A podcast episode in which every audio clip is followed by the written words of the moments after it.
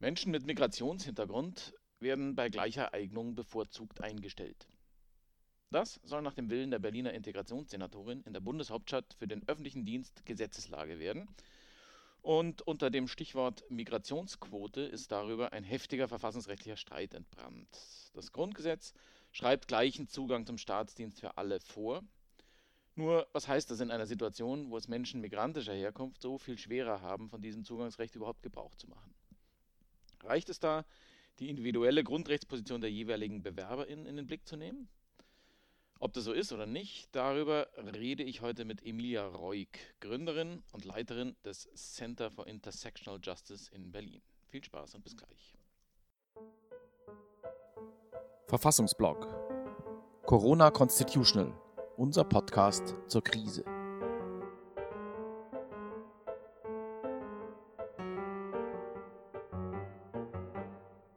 Hallo Emilia, danke fürs Mitmachen. Ja, vielen Dank. Ich freue mich, hier zu sein. Es geht um das, die Bundeshauptstadt Berlin. Es geht um das Partizipations- und Integrationsgesetz, das es schon ein paar Jahre gibt hier in Berlin, aber das jetzt nach dem Willen der Senatorin Elke Breitenbach ähm, novelliert werden soll, weil eine, eingeführt werden soll eine Migrationsquote für Beschäftigte im öffentlichen Dienst. Was verbirgt sich da dahinter? Was steht überhaupt drin in diesem Gesetzentwurf und worum geht es hier eigentlich?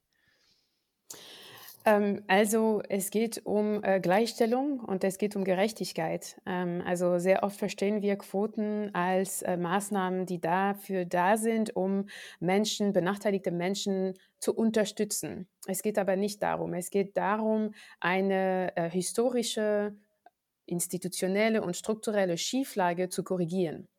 Deswegen, es geht jetzt nicht um einzelne Menschen und wie sie geholfen werden können, um äh, weiterzukommen in ihrem beruflichen Leben, sondern es geht um Repräsentation, es geht um Demokratie und es geht um äh, Gerechtigkeit. Mhm.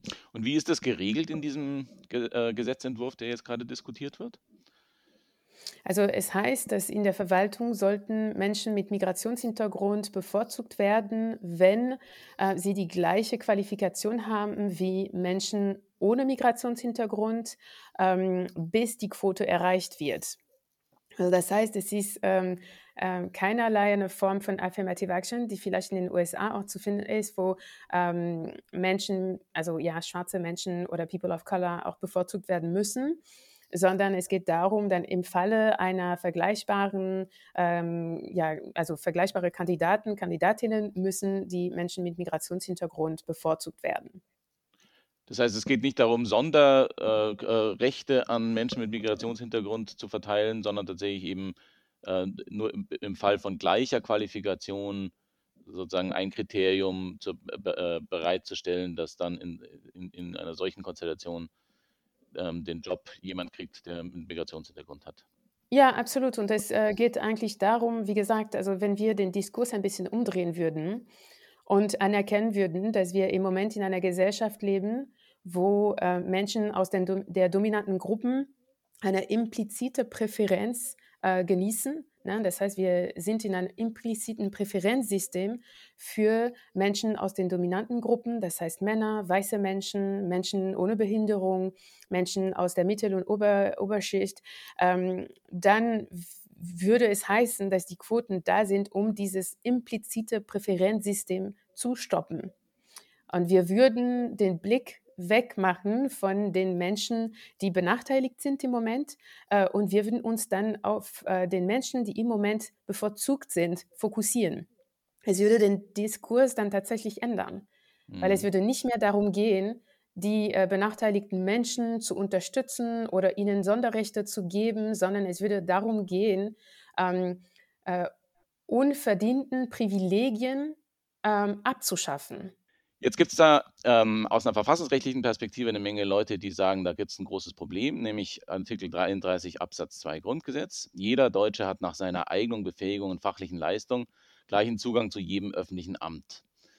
Ähm, was sagst du zu diesem Einwand? Was sagt diese Norm über eine Migrationsquote aus? Also diese Norm sagt zu der Migrationsquote, ja, es könnte tatsächlich so interpretiert werden, dass es verfassungswidrig äh, ist. Ich äh, würde dem aber äh, nicht, äh, also ich würde das nicht so sehen, weil im Moment ähm, verstoßen tatsächlich, äh, ja, es gibt einen Verstoß gegen diesen Artikel in der jetzigen Lage, weil jeder Deutsche hat nicht nach seiner Eignung, Befähigung und fachlichen Leistung den gleichen Zugang zu jedem öffentlichen Amt.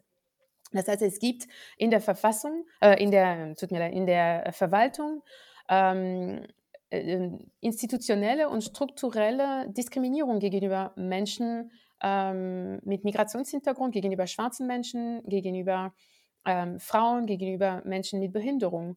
Und äh, klar, es ist schwierig in Deutschland eine klare ein klares statistisches Bild darüber zu haben, weil eben die Daten fehlen meistens und wir sehen, dass äh, zum Beispiel Citizens for Europe haben eine sehr äh, gute Studie darüber geführt und erstmal äh, um eben die Aufmerksamkeit äh, zu steigern.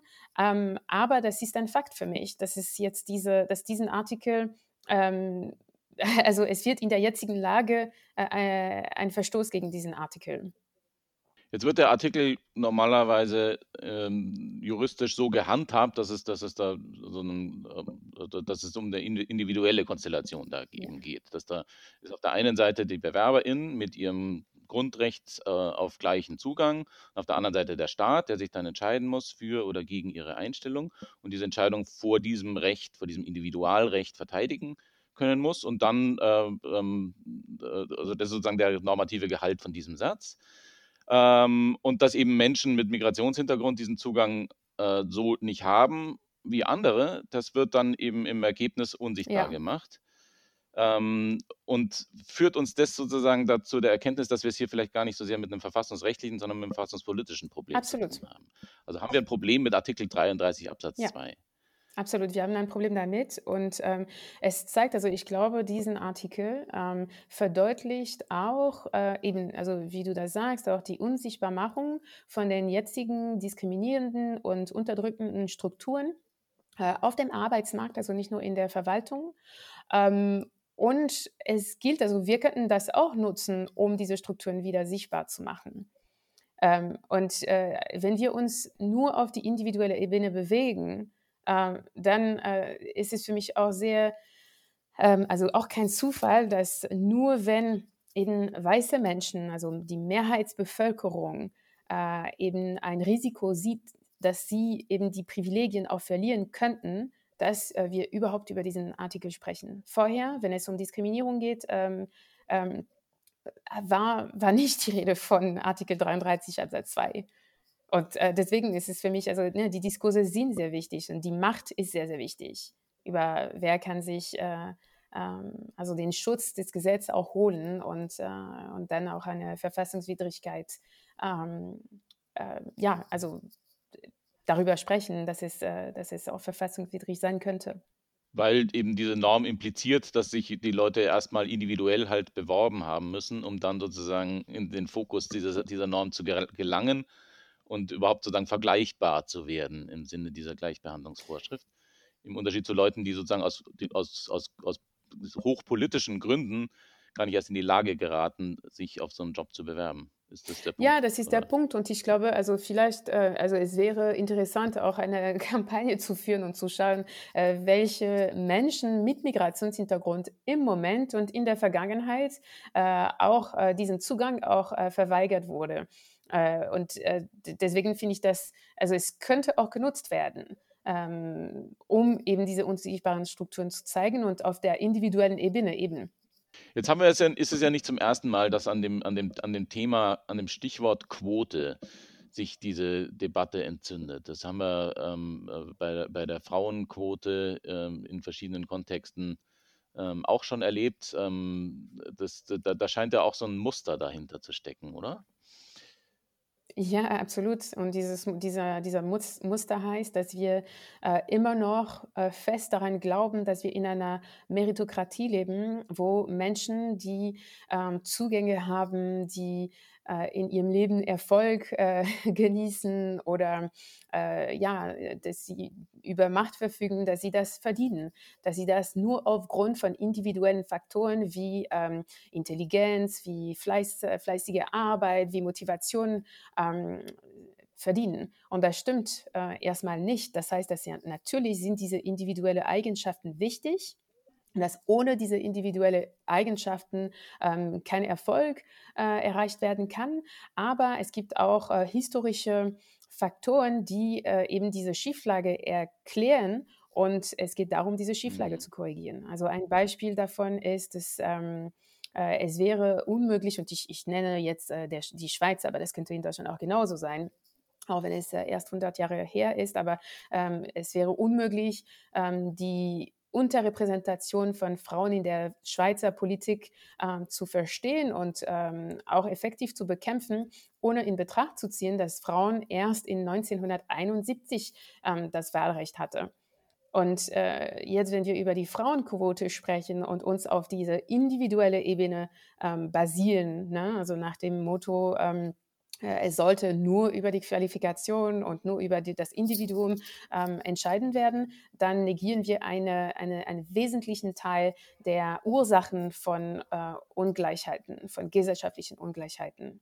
Es kommt ja zu dieser Negation, zu dieser Unsichtbarmachung ähm, auch womöglich dadurch, dass es eben äh, hier um, in, um, um Gleichheitsgrundrechte geht, die Individuen dann auch gerichtlich für sich als Individuen einklagen. Und, äh, und, und äh, was folgt denn aus, der, aus, den, aus dieser Diagnose überhaupt für, für die Handhabung von Individualgrundrechten? Ähm, ich finde das sehr, sehr problematisch, weil wir haben jetzt mit äh, kollektiven oder eher, ich weiß nicht, ob es aus äh, rechtlichen Perspektive ähm, schlüssig ist, aber wir haben mit einem systemischen, strukturellen und äh, einigermaßen auch kollektiven Problem zu tun. Und deswegen jetzt uns nur auf die individuelle Ebene zu beruhen, ähm, ist, es gibt eine Inkohärenz, die nicht nur eine rechtliche Inkohärenz ist, sondern auch eine ähm, politische Inkohärenz. Und das müssten wir auch verstehen, dass wenn wir Diskriminierung in der Gesellschaft bekämpfen wollen, dann geht es nicht nur auf der individuellen Ebene. Das würde nicht funktionieren. Und deswegen hacken wir immer wieder, ähm, wenn wir über die Quote sprechen. Mhm. Wie gesagt, es geht darum, eine historische, systemische Schieflage zu korrigieren, die, gesamten, die gesamte gesellschaftliche Gruppen ähm, betrifft und nicht nur Individuen. Und wenn wir jetzt diese, diesen Argument vergleichen mit äh, in den USA, also das war in 2012, glaube ich, ähm, äh, Fisher versus University of Texas. Es ging eben darum, diesen, dieses individuell, also individuelle Rechte äh, voranzubringen und oder ne, also so mehr Wichtigkeit beizumessen als äh, die, die gesellschaftliche Gerechtigkeitsfrage. Kannst du das nochmal erläutern, dieser amerikanische Fall?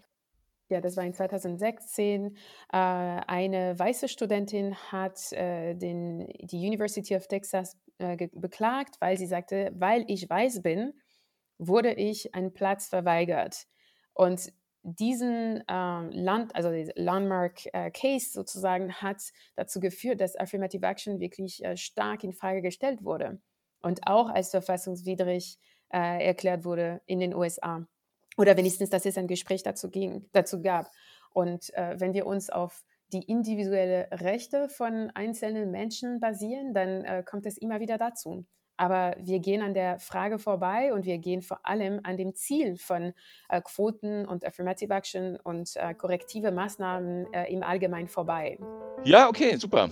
Okay. Alles klar, dann vielen Dank. Bitteschön. Und bis demnächst mal. Okay, tschüss, einen schönen Tag noch.